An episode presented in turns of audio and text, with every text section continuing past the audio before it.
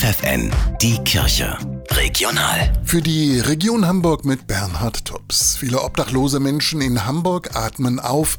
Der Winter ist vorbei. Doch Wohnungslose müssen weiterhin Tag für Tag mit zahlreichen Problemen fertig werden.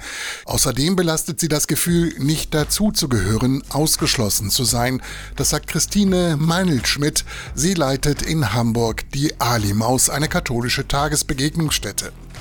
Hier bekommen bedürftige Menschen Frühstück, Mittagessen und die offenen Herzen der vielen ehrenamtlichen Mitarbeitenden. Ich bin froh, dass wir so, so viele engagierte Menschen haben und auch so unterschiedliche Menschen.